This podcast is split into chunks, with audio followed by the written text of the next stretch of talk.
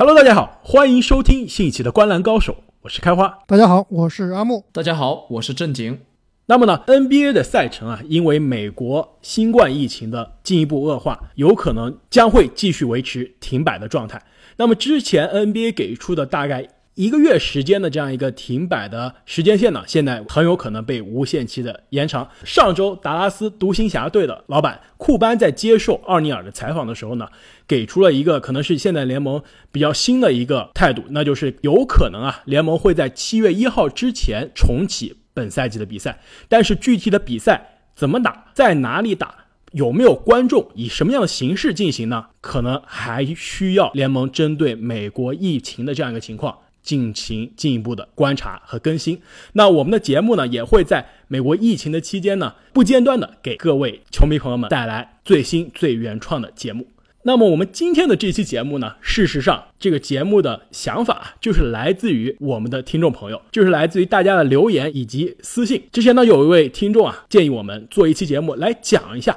NBA 历史上最伟大的国际球员。那么这一期呢，我们将会对这些伟大的 NBA 国际球员啊进行一个排名，但排名的方式啊跟普通的排名有所不同，因为我们之前做了一些重返 NBA 选秀之夜的节目啊，非常受大家的欢迎。那么这期节目呢，我们也会采取类似的方式，对这些伟大的国际球员进行一次重新选秀。没错，那就是我们三个人呢，分别会选择一支首发五虎的这样一个球队，最后呢。各位听众朋友，你们可以在留言中选出你们最喜欢哪一支球队。那可以参加我们这些选秀的球员有什么样的标准呢？既然我们说的是国际球员，那么就对国际稍微进行一下定义。比如啊，我觉得虽然说欧文他出生在澳大利亚，但是啊，他一直都是为美国国家队出战，而且从来啊也没有参加过这个澳大利亚的国家队，所以我觉得他呢。应该不算一个国际球员，而算一个美国球员。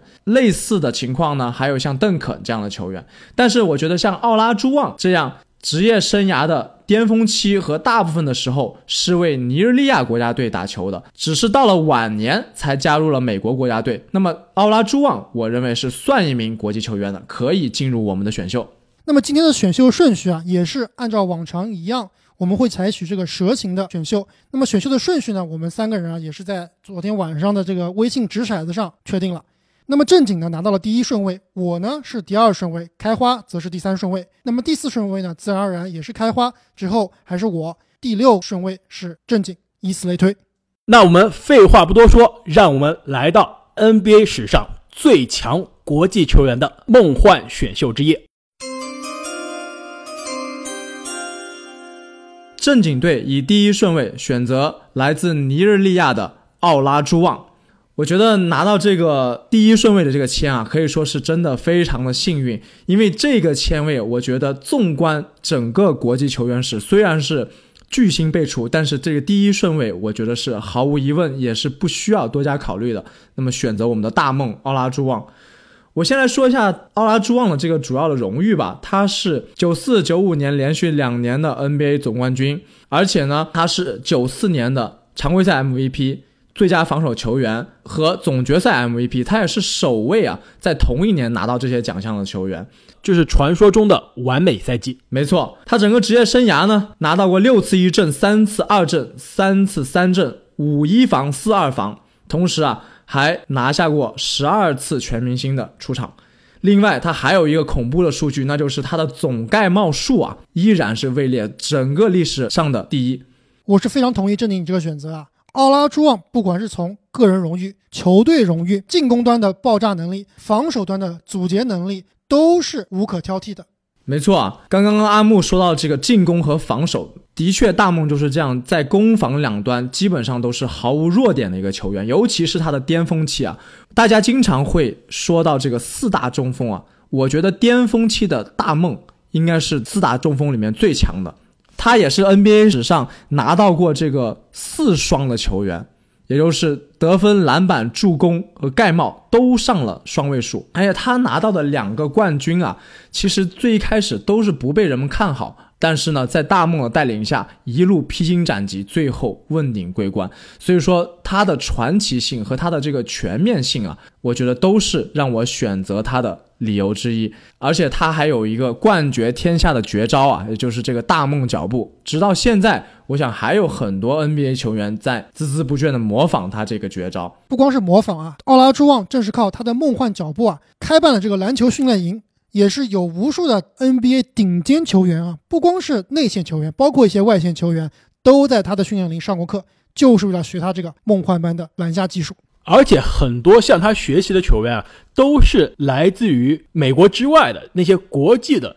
常人。其实我们后面呢也会讨论到，放眼 NBA 的历史啊，优秀的国际球员，你们可以说几乎一半是大个子球员。但是正经现在在第一顺位选择奥拉朱旺，我觉得这是。当之无愧的第一名，无论是从职业生涯的成就，还是你们刚刚说的他的球技来说，都是高出可以说其他球员很大一截。另外，我想说的就是啊，奥拉朱旺呢，他这样的打法，在九十年代的 NBA 中啊，算得上是中锋中的一股清流。对，也是算比较超前的。以他那时候的这样一个脚步，以及他的这样一个技能的全面性，如果放到当今的这样一个更加快节奏、进攻更加流畅的 NBA 时代，我觉得他的数据会更加的爆炸。是的，那么我的舰队基石已经选好了，下面轮到你们来表演了。在我选择第二位球员之前啊，我想问开花愿不愿意跟我做一个交易？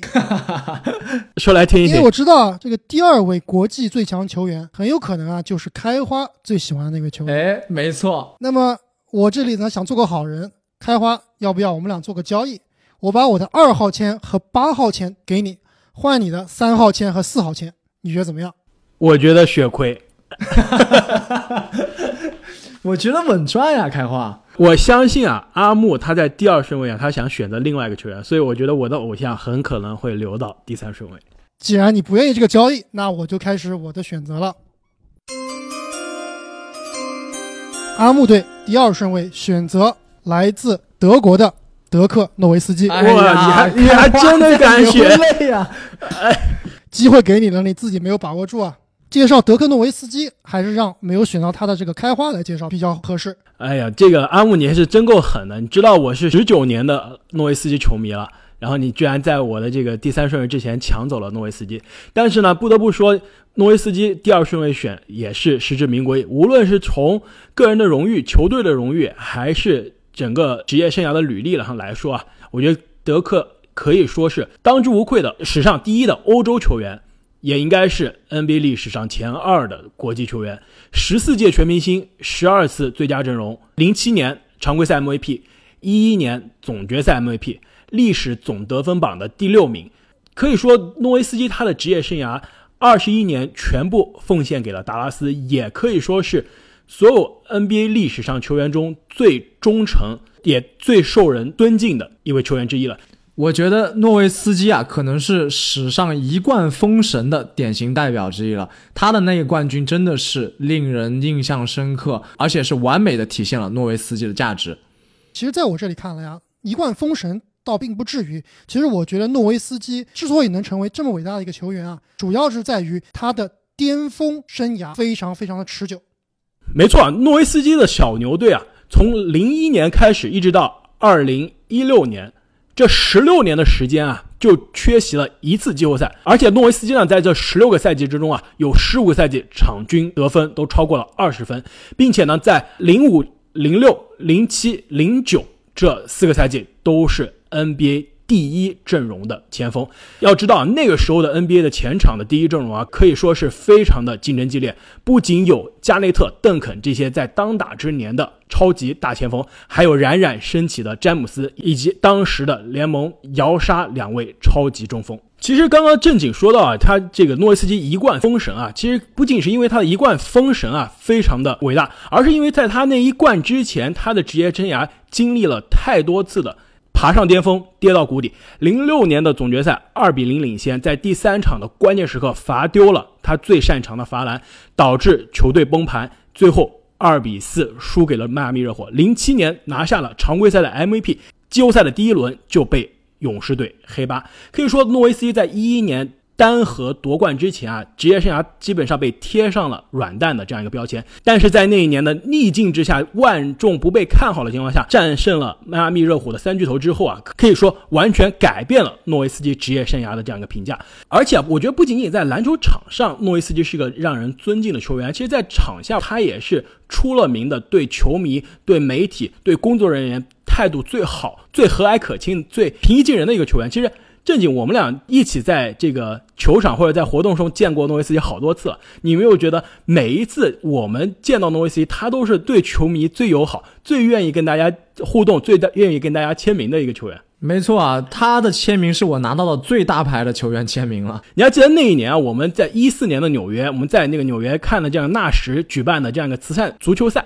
当时啊，诺维斯基去了，而且那天纽约是三十八度的高温，所有的这样一个参加比赛的球员。比赛之后啊，都跑走了，都直接上了大巴，就连比赛的这个组织方的纳什啊，他都没有空停下脚步跟这个球迷互动。唯一停下的那个人就是诺维斯基，这也是正经第一次见到诺维斯基和他这个合影，和这个银角大王合影，可是把我高兴坏了。那阿莫，你非常心狠手辣，在这个第二顺位把我的偶像选走了，那我第三顺位的选择也变得更加简单了，开花队。以第三顺位选择来自希腊的字母哥亚尼斯安特托昆博。我刚刚说诺维斯基啊是 NBA 至今历史上最强的欧洲球员。我觉得如果有人可以去挑战这个荣誉的话，那最有可能接下来的这个人就是字母哥了。确实，这两年的这个字母哥制霸球场啊，是给人留下了非常深刻的印象。他的这种冲击力和他的爆发力啊。确实是当今这个小球时代一种最顶尖的能力了。没错，上个赛季的字母哥仅仅二十四岁，就可以以场均二十八加十三再加六的这样一个恐怖数据，带领雄鹿队拿下了联盟的第一战绩，并且呢捧回了 MVP。今年的字母哥在赛季停摆之前啊，常规赛场均二十九加将近十四个篮板，在外加将近六个助攻啊，在去年的数据基础上又上了另外一个台阶。雄鹿的战绩呢，也很有可能比去年还要好。可以说啊，字母哥今年这个背靠背的 MVP 啊，基本上已经纳入囊中了。那么说到 MVP 啊，字母哥应该是我们这所有的国际球员里面啊，拿到 MVP 年龄最小的那一个。那么他能不能连贯这个 MVP 啊？我们还要看这个 NBA 停摆之后回来老詹的发挥。能不能再上一个台阶？但是詹姆斯啊，最近在他的这个 Instagram 上，天天发的都是基本上是这个吃这个 taco 的这个照片啊，不是天天吃吧？每周二吃。其实我觉得停摆对于球员的这样一个状态还是很大的一个威胁。我觉得如果对于自己的饮食训练管控不好的球员，很可能回来之后身体就走样了。这个你就担心的太多了呀，开花。我觉得老詹的职业态度是不需要怀疑的。我其实想说的是，我相信老詹其实他是属于典型的你的同学中啊，天天在学校感觉不认真学习啊，但是回家偷偷刻苦的那种学霸。但是我想说的是什么呢？就是我觉得很多，比如说像约老师，像甚至啊卢卡这样的球员，他们据说放假这个停摆期间啊，天天就在家打打游戏、吃吃披萨，没有好好的训练，我觉得身材走样的可能性还挺大的。但是我最不担心的是谁呢？除了詹姆斯啊，我最不担心的就是字母哥。可以说每年的夏天，字母哥。回来，他的这样一个得分能力也好，他的防守能力也好，以及他身体的这样一个强壮肌肉的这个含量啊，都会上一个台阶。我觉得，如果这个 NBA 停赛的期间，谁在家训练最刻苦，最想以一个最完美的状态回来开始重启这个赛季的话，我觉得那个人就是字母哥。而且，我觉得字母哥的这样一个励志的故事，他。如何从雅典的街头和他兄弟在卖这个仿冒的太阳镜、假的 LV 包的这样一个故事，成为 NBA 可以说现在联盟的有可能是连续两年的 MVP。我觉得这个故事本身就是非常励志的故事，因为字母哥他的家庭是非洲的非法移民，在字母哥宣布去 NBA 参选的那一年之前啊，他才真正拿到了希腊的国籍。在那之前，他可以说是在雅典的一个黑户，没有医保，没有身份，甚至啊。他都没有办法打正式的篮球比赛。当时的希腊呢，很多人都不知道有这样一个字母哥。正是因为字母哥宣布了他有可能要去纽约参加 NBA 选秀啊，希腊才把这个国籍给了他，防止啊他以后真的成名了会为尼日利亚队而不是为希腊队出战。如果说我们之前刚刚选到的奥拉朱旺的崛起啊，代表了非洲国际球员的这样一个崛起；之前我们聊到的诺维斯基代表了欧洲篮球的希望，那字母哥其实他代表了另外一批人，那就是很多在欧洲、在其他国家漂泊的这些移民的孩子们，他们可能同样热爱篮球，同样渴望在全世界最大的赛场上去竞争，可是啊，他们需要付出的是比别人多出百分之一百的汗水。那因为我们这个是蛇形选秀啊，所以说第四顺位又是我的了。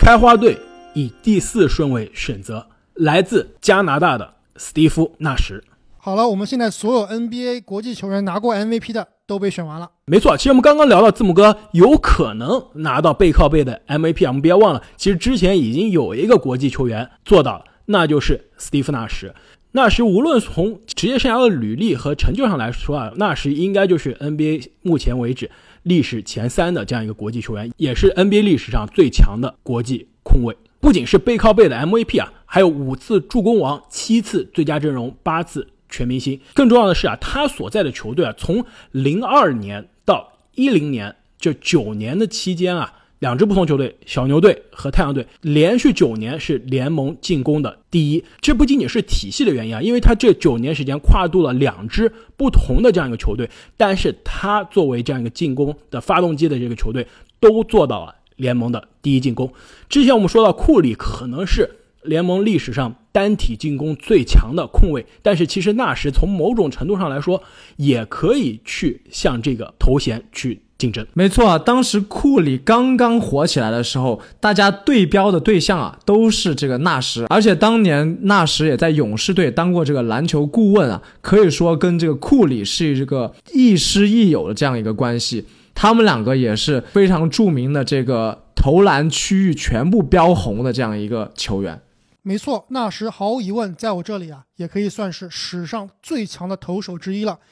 他其实是一个能把得分啊和助攻结合的非常非常好的球员，甚至啊，我觉得如果纳什专心得分的话，他其实是有这个能力去得得分王的。得分王我不确定啊，但是我觉得我非常同意阿姆的观点。其实现在在 NBA 进入了这样一个控卫进攻的时代，这样一个全面跑轰的时代之后啊，很多媒体他们采访德安东尼啊，就是火箭的主教练，也是之前太阳的主教练，他最大的职业生涯的这样一个遗憾就是当时没让。纳什投更多的篮，当时纳什的这样一个得分，虽然大家觉得他不是一个场均超过二十分的超级得分手，但是他的得分效率非常高，出了名的打出过五十四十九十的这样一个一百八十俱乐部的赛季，而且不只是一次，而且其实，在季后赛关键时刻需要他得分的时候，他也能贡献非常恐怖的得分能力，比如说二零零五年的季后赛。面对小牛，纳什在第四场轰下了四十八分的壮举。可以说，大家很少去讨论纳什的得分能力，都是说他的这样一个助攻能力。但是他很可能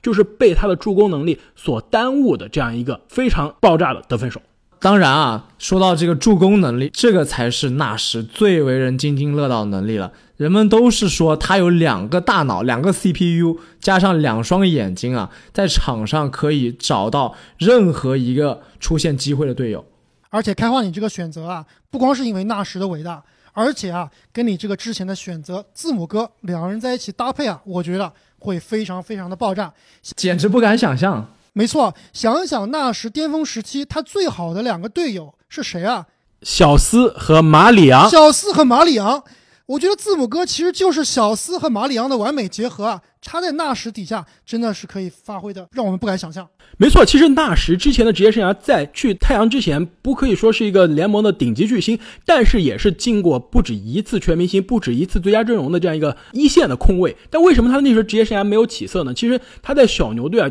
整个球队的进攻体系啊，很难是围着纳什转。来到太阳之后啊，跟着两个身体素质爆炸的跑轰型前锋一起打这个七秒或更少的这样一个快乐篮球来说啊，他的这样一个进攻以及助攻的这个能力一下子提升上去了。而且不仅是他改变了自己的职业生涯的轨迹，他也改变了太阳队整个球队的历史。零四年纳什去太阳之前，太阳是二十九胜，进攻呢排名联盟的第二十一。纳什来了之后的那第一年，也就是零五年，太阳队一下从二十九胜变成了六十二胜，进攻呢从第二十一名变成了。第一名，并且纳什拿下了常规赛的 MVP。可以说，这样球队的一百八十度大转弯，进攻从联盟倒数到联盟第一啊，而且不仅是一次第一，是后面连续多次的第一。我觉得这样的转折在 NBA 历史上都实属的罕见。其实刚刚我说纳什有可能他的进攻是被他助攻耽误了。其实我给纳什的一个头衔啊，就是他是第一个小球时代的控卫，也是最后一个古典时代的控卫。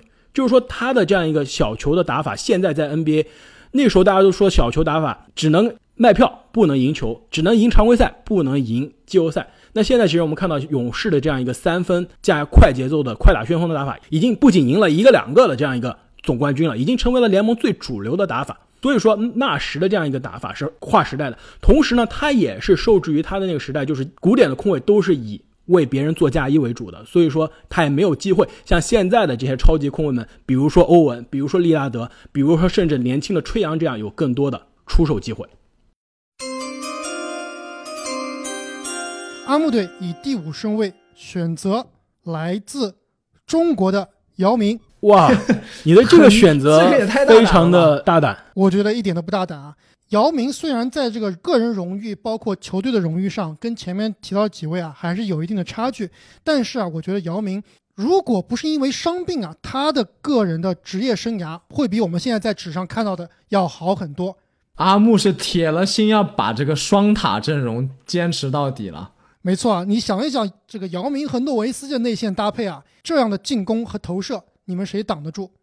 我觉得姚明是二十一世纪以来啊最具有统治力的中锋，当年也是在鲨鱼的巅峰啊，能唯一和鲨鱼能扳上手腕，而且啊往往是能更占上上风的人。而且他对于鲨鱼状态下滑之后脱颖而出的联盟最强中锋之一的霍华德啊，也是场场完爆他。所以呢，我觉得姚明在他巅峰时期啊，在中锋位置上其实是没有敌手的。其实我觉得你的这个思路是对的，因为我们现在是个梦幻选秀嘛。如果在一个没有伤病的世界中啊，我们这个理想中的阵容啊，我觉得姚明值得这么高的顺位。就像你刚刚所说，其实姚明他的职业生涯进入巅峰是非常快的。他零二年进入 NBA，当年就进入了全明星，零三零四赛季就已经进入了 NBA 的第三阵容。可以说他的职业生涯的进入的巅峰非常的快，并且他的巅峰呢也是非常的强。唯一的遗憾就是他的巅峰不够持久。他的整个职业生涯都因为受到不同的伤病的原因啊，被打了折扣。阿木的这个选择真的是非常梦幻，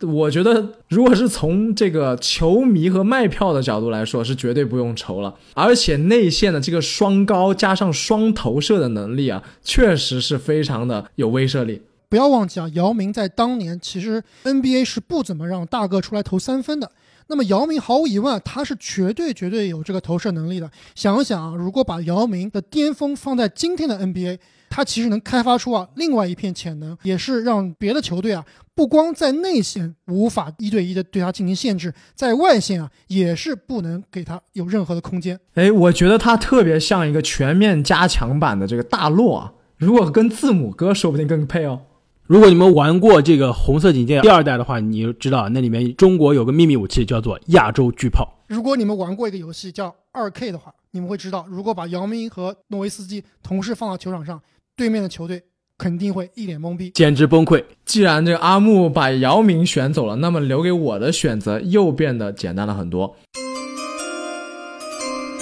正经队以第六顺位选择来自斯洛文尼亚的卢卡东契奇。之前开花有提到啊，在国际球员里面有超过一半，而且很多伟大的这个国际巨星啊，都是内线球员。但是呢，我们这次梦幻选秀还是尽量的按照三前场和两后场这样的搭配来进行，组成一个比较合理的阵容。那么我在第一顺位已经选择了我的内线基石奥拉朱旺。那么既然两位把卢卡留到了这个顺位，那么我会毫不犹豫的选择他来作为我的外线基石。那么卢卡毫无疑问啊是非常非常有天赋的一个球员，也有可能是 NBA 跨时代的接班人之一啊。没错，其实我觉得卢卡很有可能在三到五年之后啊就开始挑战联盟第一人的地位。我觉得可能会有一些球迷和粉丝呢觉得我在这里把卢卡选高了，因为后面可能有其他的这些球员啊拥有这个已经证明的更加辉煌的履历。但是我们来看一下这个东契奇的职业生涯以及他所代表的潜力啊。我觉得他放了这个位置是很让我满意的。卢卡可以说是一个开了挂的人啊，他从一五年开始自己的职业生涯，一六年就拿了他所在的西班牙甲级联赛的总冠军，然后一七年呢就拿了欧锦赛的总冠军，一八年呢就拿下了欧洲联赛的 MVP，到这个一九年进入 NBA，马上就是最佳新秀，然后最佳新秀一阵，二零年也就是刚刚的这个赛季就当选了全明星的首发。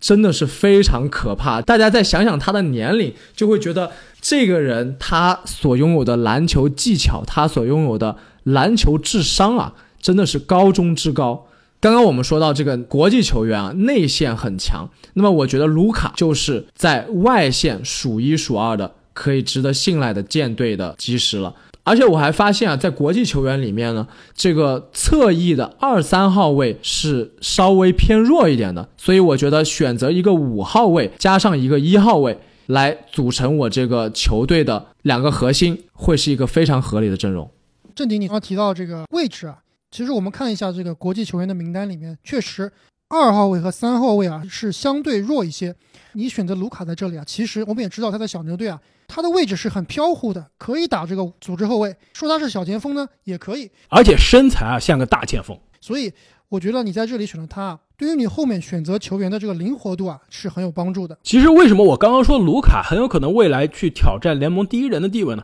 其实你想想看，卢卡这个赛季第二年，差不多二十岁，其实刚刚这个二月底过了这样一个二十一岁的生日啊。二十岁就拿出了场均将近二十九加九加九的这个成绩。如果你放眼 NBA 的整个历史，在二十一岁以下能拿出，不要说二十九加九加九了，如果我们把这个条件放宽啊，放到二十一岁以下拿到二十五加五加五，历史上也只有四次，分别是二十岁的勒布朗詹姆斯、二十一岁的勒布朗詹姆斯以及二十一岁的迈克尔乔丹。可以说，卢卡在职业生涯的第二年。就有幸可以跟这两位联盟顶级的，可以说是历史前二的这样一个前辈啊相提并论了。达拉斯独行侠队本赛季常规赛的 offense rating 这个进攻的效率评分啊，是 NBA 历史上的第一名。就说到独行侠的球队，我们很难想到除了卢卡或者波尼吉斯之外，还有什么进攻比较强的球员。但事实上，这整支球队的进攻高阶数据已经是联盟的历史第一了。卢卡在这其中的作用啊，可以说是关键性的。正经队以第七顺位选择来自阿根廷的马努吉诺比利，腰刀出鞘。哇，正经，你这个可是把我下一个想选的人抢走了。开花其实是我下个想选的，我也瞄了马努很久了。没错，我可以理解你们二位这个想选马努的心情。可以说，刚刚我选了两位打球非常合理的球员，因此我觉得我在这个地方需要选一个乱战高手，而且是在比赛的关键时刻能够一锤定音的大心脏球员。所以，马努吉诺比利就是我的不二选择了。我觉得马努可以说是我印象中拿过的国际荣誉最多的球员之一了。他基本上把能拿的这个国际奖牌啊拿了一个遍，拿到手软。没错，最著名的就是他带领这个阿根廷国家队啊打败梦之队，拿到了奥运会冠军。没错，从最开始的这个意大利甲级联赛到欧洲篮球联赛，再到美洲杯、奥运会、洲际杯，他真的是把全球的这个国际奖牌都揽至了麾下。那么他在 NBA 呢，其实个人荣誉啊非常的一般，但是。和他同时代的对手，包括前辈和后来者们，都对马努推崇备至，因为他真的是场上最难缠的那个对手。而且我觉得，其实他的个人荣誉啊，很大程度上去被马刺这样一个集体文化、这样一个集体形象的一个球队所掩盖了。在我翻看马努的这样一个职业生涯履历的时候，我非常惊讶，发现他只有一次最佳第六人。其实我印象中，马努应该是他的那个时代 NBA 当之无愧的最佳第六人的定义者，就是他的打法，一个可以组织、可以进攻，而且像你说的乱战高手，关键时刻上来呢又是超级的大心脏，防守呢也是非常全能，这样的球员是完美的这样一个超级的第六人。但我非常的惊讶，发现他只拿了一次，就是一零七零八赛季只拿了一次最佳第六人的这样一个奖项。没错，我非常同意开花的说法，就是。因为马刺这样的一个舰队文化，包括他们的这个核心邓肯啊，都是在数据方面并不是那么爆炸的。马努啊，也是其中的一个集中体现。他的数据啊，并不是非常的耀眼，但是他对球队的作用啊，非常的大。他不但可以自己进攻，而且可以策动整个包括第二阵容的这个进攻。所以当时当哈登啊在联盟崛起的时候啊，大家很多球迷给哈登的这样一个模板就是美国版的吉诺比利。是的，你说到哈登啊，他之所以被称为美国版的吉诺比利，就是因为他和马努都有一个标志性的绝招，那就是欧洲步以及这个后撤步，而且两个人都是篮球智商非常高的这样一个左手球员。阿木队以第八顺位选择来自法国的托尼·帕克。哇，阿木，你这个选择让我后面后卫的选择非常的困难了呀。其实我的第一选择在这个位置啊是选马努的，但是被这个正经截胡了。但是帕克也是非常非常不错的一个选择。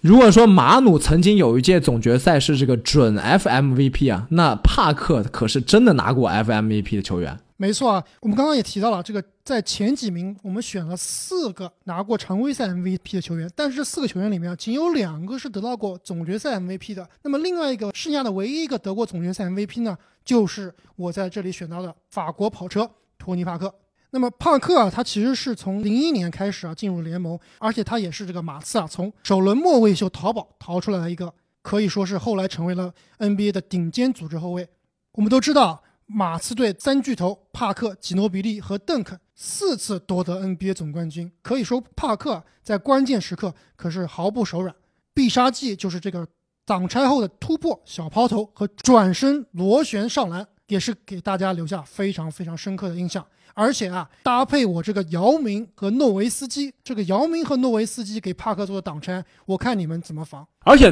帕克其实他的这个得分啊，作为一个小个子后卫啊，曾经有一个赛季是内线总得分啊领跑全联盟的。我们之前刚刚说纳什，他作为一个控球后卫，啊受制于他的那个时代，啊得分的这样一个出手的次数非常有限。其实。帕克一样，他作为一个以得分见长的这样一个后卫呢，其实他在他的职业生涯的年份啊，基本上场均出手呢就差不多在十二、十三、十四次左右。在现在这样一个 NBA 的时代，任何一个球队首发的控卫或者得分后卫场均出手啊，都比这个多很多。正是因为马刺这种团队篮球文化，使得帕克在数据上并不是那么那么的耀眼。但是啊，我觉得如果换一个球队啊，他完全是能把这个数据提高很多的。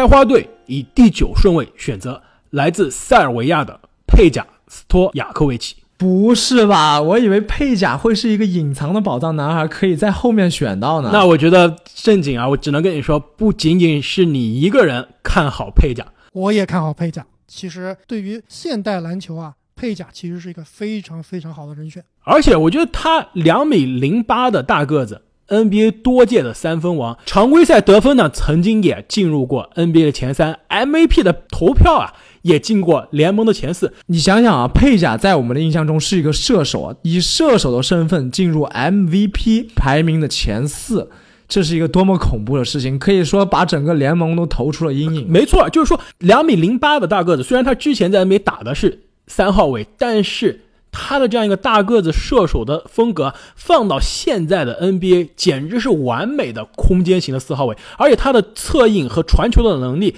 在国王的那支体系下已经表现出了淋漓尽致了。可以说，佩贾这个球员啊，他的打球风格也是领先于他所身处的那个时代。在我看来啊，NBA 历史上的国际球员里面最强的三个投手，诺维斯基、纳什和佩贾。开花，你已经选走了两个了。没错，那是因为我球队的其他人投篮太差了，不得不弥补一下。而且我刚刚说啊，其实说到那一支国王队，就是我们印象中最华丽的普林斯顿进攻的二十一世纪初的那支国王队。说到那支国王队，大家想到的打球最华丽的是白巧克力，球队场上的领袖啊，最大牌的是克里斯韦伯。但事实上，那支国王队，如果我们现在翻看那时候的历史，最致命的场上进攻武器。就是佩贾斯托亚科维奇，而且那个时候的这个球队高阶数据啊，佩贾也是连续三年是球队赢球贡献值的当之无愧的第一名。职业生涯呢，佩贾超过百分之四十的三分球命中率，也是超越那个时代的。但是呢，场均出手啊只有五到六次，这是什么样的概念？库里开始他的这个超神的 MVP 赛季之后啊，他的每一个赛季的场均出手的三分球都基本上是在十次以上。到这个赛季，连希尔德这样的一个 NBA 全明星级别都达不到的这样一个射手啊。场均三分球出手都将近十次了，可以说佩贾如果放到现在这个更注重三分的时代，场均出手十次三分球，我觉得他的场均得分啊要再上另外一个台阶。开花队以第十顺位选择来自澳大利亚的博古特。对不起啊，是另外一个状元本西蒙斯。刚才你说你们队除了纳什和佩贾，别的人的投篮太差了。现在我知道了，除了字母哥，你还有一个本西蒙斯。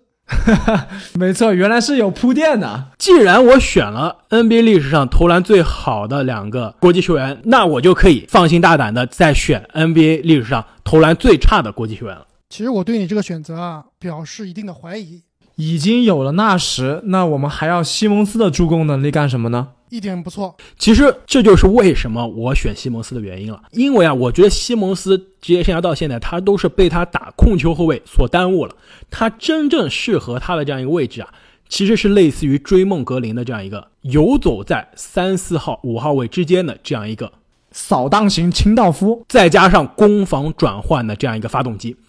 其实你想想看，如果这支球队打跑轰，有佩贾、斯多亚戈维奇拉开空间，有字母。攻击篮下，攻防转换有纳什和西蒙斯这两个发动机，是不是非常的疯狂？但是当开花队抢下防守篮板的时候，球是应该交给纳什呢，还是交给西蒙斯呢？所以这支球队是一个双核的快攻机器。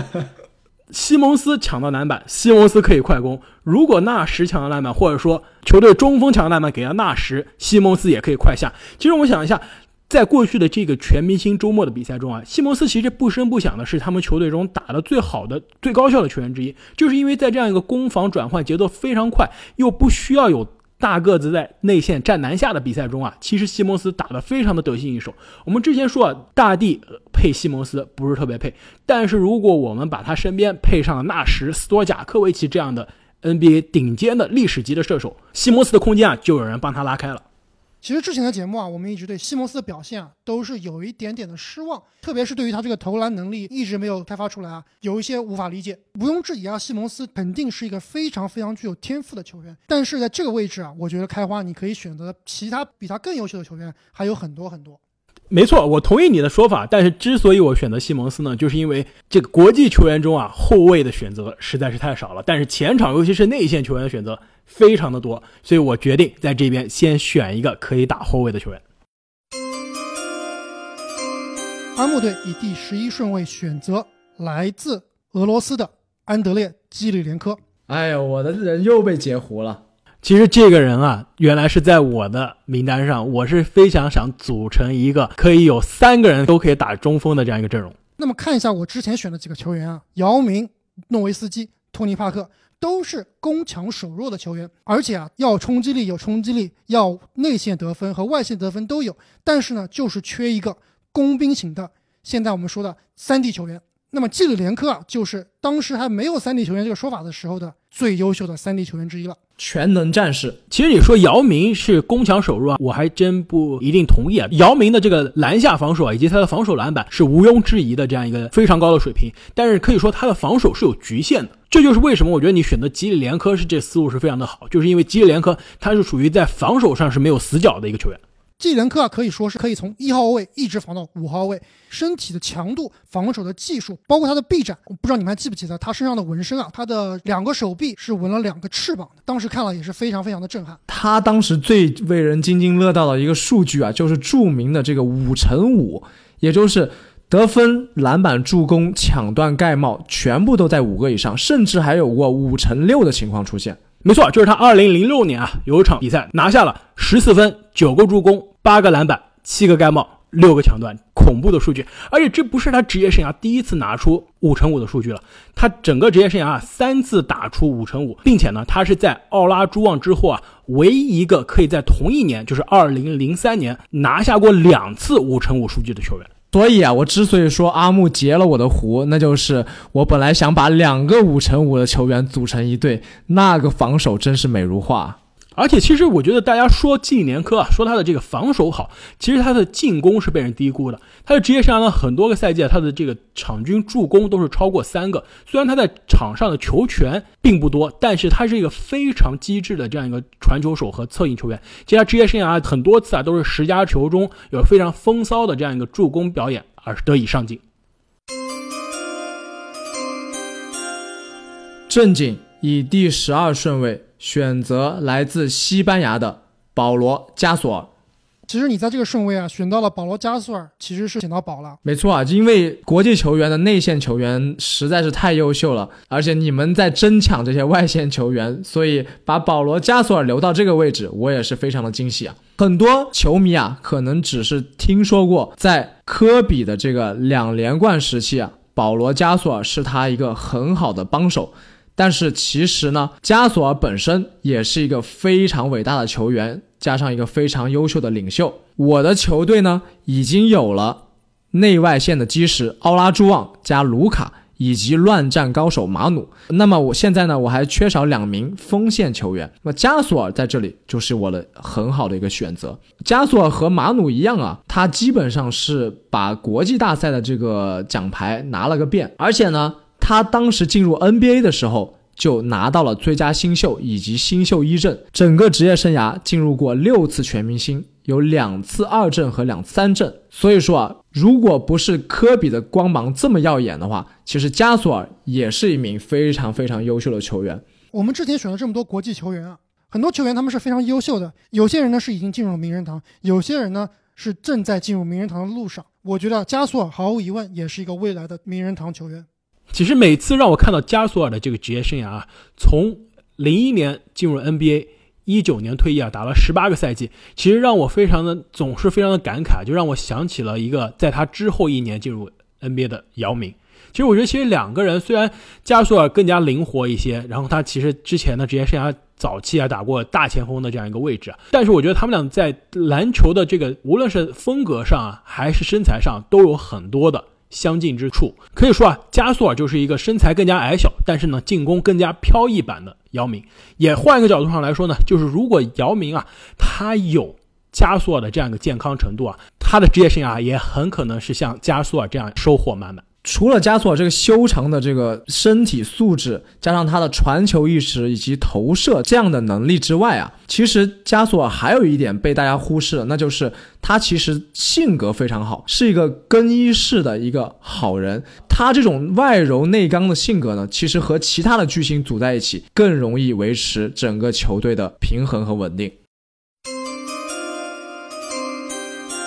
正经队以第十三顺位选择来自喀麦隆的帕斯考·西亚卡姆，这也是我的最后一名球员。所以，正经，你现在的球队的首发五虎是：一号位卢卡·东契奇，二号位马努·吉诺比利，三号位帕斯考·西亚卡姆，四号位保罗·加索尔，以及五号位的奥拉朱旺。哇，看上去还是非常不错啊！没错啊，我最后选择西亚卡姆也是出于这样一个考虑。那么，我们在这个赛季欣赏。西亚卡姆在进攻端大杀特杀的同时啊，也不要忘了，在之前的几个赛季，西亚卡姆是猛龙队的防守大闸，把他放在我的侧翼，弥补我在侧翼的防守以及身材。同时呢，在转换进攻中，西亚卡姆可以成为卢卡的传球路线上最尖的一把刀。而且，西亚卡姆在一个加索尔的身边拿下了 NBA 的总冠军戒指，那在另一个加索尔的身边。说不定又可以挑战这个总冠军的王位。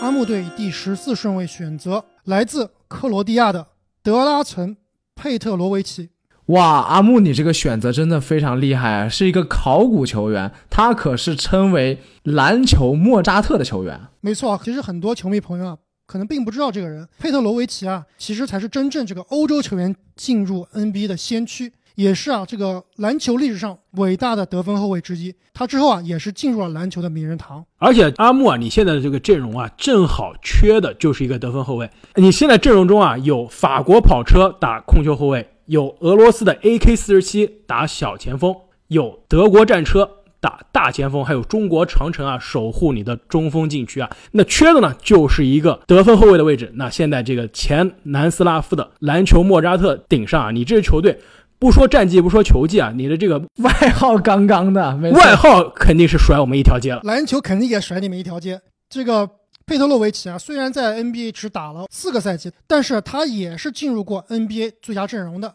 他的最后两个赛季在这个新泽西篮网队啊，也是球队的大腿，特别是在三分线外，他的三分球命中率在这两个赛季可以高达百分之四十五，NBA 职业生涯的三分球命中率也是达到了百分之四十三点七。所以啊，他是我之前讲的几个射手之外，另外一个非常非常出色的射手。而且，就是很多球迷会疑问：这么强的球员，为什么他在 NBA 只打了四年呢？就是因为啊，他的职业生涯的二十五岁之前呢，他都忙着。在统治欧洲的篮球联赛，而且他可以说是欧洲篮球。如果你要排欧洲篮球历史上的最佳阵容的话，佩特罗维奇很有可能会在最佳阵容之中。没错，他应该是可以进入这个欧洲篮球的总统山的。最著名的一战啊，就是在这个南斯拉夫解体之后啊，他代表这个克罗地亚男篮夺得了1992年巴塞罗那奥运会的银牌。当时在决赛上啊，对阵的正是历史第一强队美国梦一队。当时他和乔丹是直接对位的那场比赛里面啊，他全场拿下了二十四分，而乔丹呢还比他少两分，得了二十二分。来 NBA 之后呢，佩特洛维奇的职业生涯在他的第三和第四个赛季有了起色，并且呢进入了 NBA 的最佳阵容。但是非常遗憾的是啊，在他二十八岁的年纪就遭遇了车祸，不幸的离开了这个世界，可以说是篮球史上让人惋惜的英年早逝。最后呢，他的三号球衣啊，也是被篮网队给退役了。开花队以第十五顺位选择来自塞尔维亚的尼古拉约基奇。哎，你最后剩下来这个中锋位置，竟然不选这个本西蒙斯的好基友恩比德吗？正是因为啊，在现实生活中的这样一个恩比德和西蒙斯的不兼容啊，我的这个最后一个中锋的位置啊，我还是不能选择。恩比德，你的这个选择看起来是要把跑轰和华丽的传球进行到底啊！看一下我现在的这个阵容啊，后场史蒂夫纳什、本西蒙斯，前场字母哥、佩贾斯托亚科维奇以及约基奇，这五个人中啊，有四个是可以做到场均助攻超过七个的。这其实也是你球队的问题所在啊！纳什、西蒙斯和约基奇到底谁来控球呀？你现在是变成三核心了吗？那我们这个球队呢，打的就是篮球中的巴塞罗那，就是每一个人都可以传球，而且每一次进攻啊都要可能倒手十六次以上才能射门得分，而且每次运球不超过三下。除了快攻啊，没有人可以运球超过两步。其实岳老师啊，在 NBA 感觉他打了很久啊，其实也只打了五年，而且呢，也今年刚刚二十四岁。过去的两个赛季呢，都进入了 NBA 的全明星，并且呢。在上个赛季啊，进入了 NBA 的最佳阵容，可以说约基奇啊，在某种程度上来说，在过去两个赛季已经进入了 NBA 最佳第一中锋的这样一个讨论。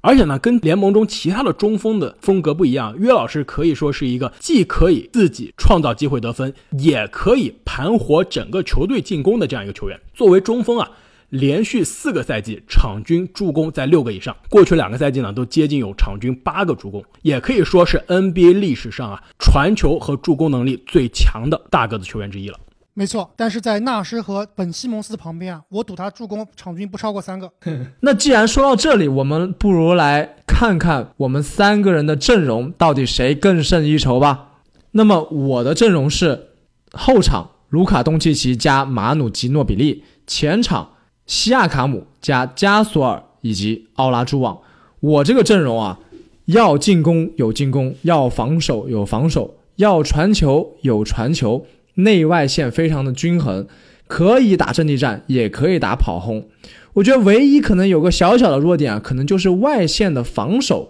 并不是顶尖的水平。当然，以吉诺比利和东契奇的球商以及对时机的判断。他们俩的抢断能力都是很强的，所以维持在平均水准以上的防守是没有问题的。所以理所应当，我的阵容是最强的。那么我的阵容呢？是后场帕克和佩特洛维奇，前场基里连科、诺维斯基和姚明。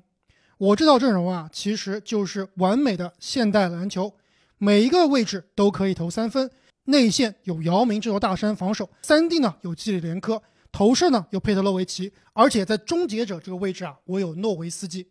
那我的这套阵容呢，后场是斯蒂夫纳什、本西蒙斯，前场字母哥以及佩贾斯托贾科维奇，中锋呢是约老师约基奇。那我的这套阵容呢，可以说是在篮球智商以及进攻的流畅性上来说啊，可以完爆你们的球队。进攻上呢，有联盟最强的两个进攻的发动机，以及最爆炸的持球的进攻球员之一，同时还有历史上最致命的三分射手，以及啊最会传球的大个子。防守上呢，西蒙斯以及字母哥的防守覆盖面积啊，已经足够针对对方的前场以及后场进攻核心了。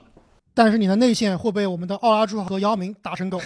没错，我觉得我阵容还有一个非常厉害的地方，就在于我奥拉朱旺这个点，你们没有人能限制。我觉得姚明可以一战。其实我们每个人选出来的阵容啊，很多情况下是为了兼容和为了这个球队的轮转，而并不是完全依据球员能力和他的历史地位来排的。我们知道有很多非常非常优秀的国际球员，并没有被我们选入这个最终的名单，包括啊非洲大山穆大叔。包括这个两届最佳防守球员戈贝尔，包括啊西蒙斯的队友恩比德，还包括啊这个萨博尼斯的爸爸大萨博尼斯，也是欧洲篮球总统山的一员。那我们今天的 NBA 史上最强国际球员的梦幻选秀就结束了。各位听众朋友们，你们觉得我们三个人的球队哪一个是你们心目中最喜欢、最梦幻的国际球员球队？请在留言中告诉我们，也非常非常感谢啊各位听众对我们节目的支持，特别是在美国疫情爆发期间以来啊，给我们送上的祝福以及关心，谢谢大家。那么再次感谢大家的收听，